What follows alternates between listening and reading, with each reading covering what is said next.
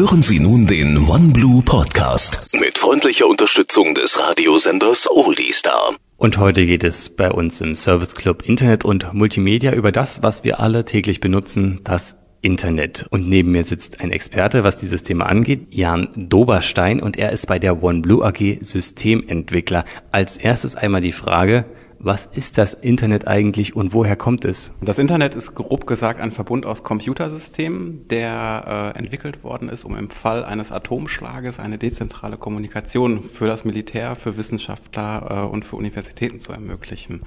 Und daraus hat sich dann mit der Zeit einfach ein riesiges weltweites Netzwerk entwickelt, äh, in dem dann das, was als Internet bezeichnet wird heutzutage, ungefähr 1981 äh, das Licht der Welt erblickt hat, nämlich das Browsen oder das Anschauen von Webseiten über einen Webbrowser. Was war denn noch ausschlaggebend für den großen Erfolg? Ein ganz, ganz wichtiger Punkt dabei ist, dass äh, DNS, das Domain Name System, das bedeutet, in diesem Rechnernetzwerk hat jeder Rechner eigentlich nur eine Nummer, äh, also eine sogenannte IP-Adresse und äh, das Domain Name System ist dafür da, um diese Nummer in einen verständlichen Namen zu übertragen.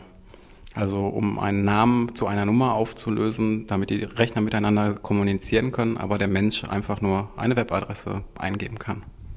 Und was ist das DNS äh, genau? Ähm, das DNS ist ein äh, weltweit verteilter Verbund von Rechnersystemen, ebenfalls äh, eine riesige Datenbank im Prinzip, wo drin steht, welche Nummer welchen Namen hat oder welcher Name zu welcher Nummer gehört. Wir haben schon ein bisschen über das Internet gesprochen, aber jetzt wollen wir das mal an einem Beispiel äh, so ein bisschen erklären, wie das funktioniert. Und nehmen wir jetzt mal als Beispiel Ihre Firmenadresse, die www.1blue.de. Können Sie erklären, was genau passiert, wenn ich das in einen Webbrowser eingebe? Ich mache das Ganze mal sehr vereinfacht äh, gesprochen. Im Prinzip wird der Name einmal umgedreht und der Punkt wird als Trennzeichen verwendet. Dann ist es so, dass als erstes der Rechner ähm, überprüft, welcher DNS-Server für die Auflösung von .de zuständig ist. Dieser wird befragt, welcher dann wiederum für die Auflösung von 1blue.de zuständig ist. Und dieses System setzt sich immer weiter fort, bis letztendlich irgendwann eine IP-Adresse da rauskommt, mit der sich dann der eigene Rechner, in dem Fall der Webbrowser, verbinden kann, um die Daten darzustellen, die sich hinter dieser IP-Adresse verbinden. Wenn man jetzt so ein bisschen sich damit äh, beschäftigt mit diesem Thema Internet, fällt auch öfter mal das Stichwort IPv6. Was ist denn das genau? Vielleicht so das neue Internet? Ähm, bei IPv6 handelt es sich eigentlich nur um eine Erweiterung des Ganzen. Man muss sich überlegen, als das Internet entwickelt worden ist, hat man gedacht, dass knapp 3,4 Milliarden IP-Adressen, die es rein rechnerisch gibt, ausreichen würden auf ewig. Äh, mittlerweile, wo jedes Handy, jeder, jeder Kühlschrank mittlerweile in der neuesten Generation ins Internet geht oder auch verfügbar sein soll, ähm, reicht das natürlich nicht mehr. Darum hat man sich einen neuen Standard überlegt, der dann 340 Sextillionen IP-Adressen zur Verfügung stellt. Das Ganze ist ein einfaches Rechenbeispiel. Im IPv4, das was im Moment Standard ist, sind äh, 2 hoch 32 IP-Adressen möglich und in dem neuen Standard sind 2 hoch 128 IP-Adressen möglich. Ändert sich denn was für mich als Internet-User oder bleibt das alles so, wie es ist?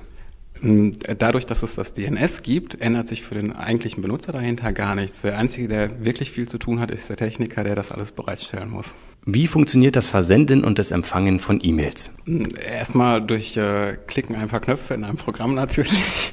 Aber ähm, rein technisch gesehen ist es so, dass die ähm, E-Mail auch genau wie beim Websurfen wird die E-Mail-Adresse als ähm, Ziel genommen und in ihre Einzelteile aufgeteilt. Das heißt, das Ad funktioniert erstmal, also dieser Klammeraffe funktioniert erstmal als äh, Trenner des Ganzen, ähm, um den Namen der Domain von dem eigentlichen Benutzernamen zu trennen.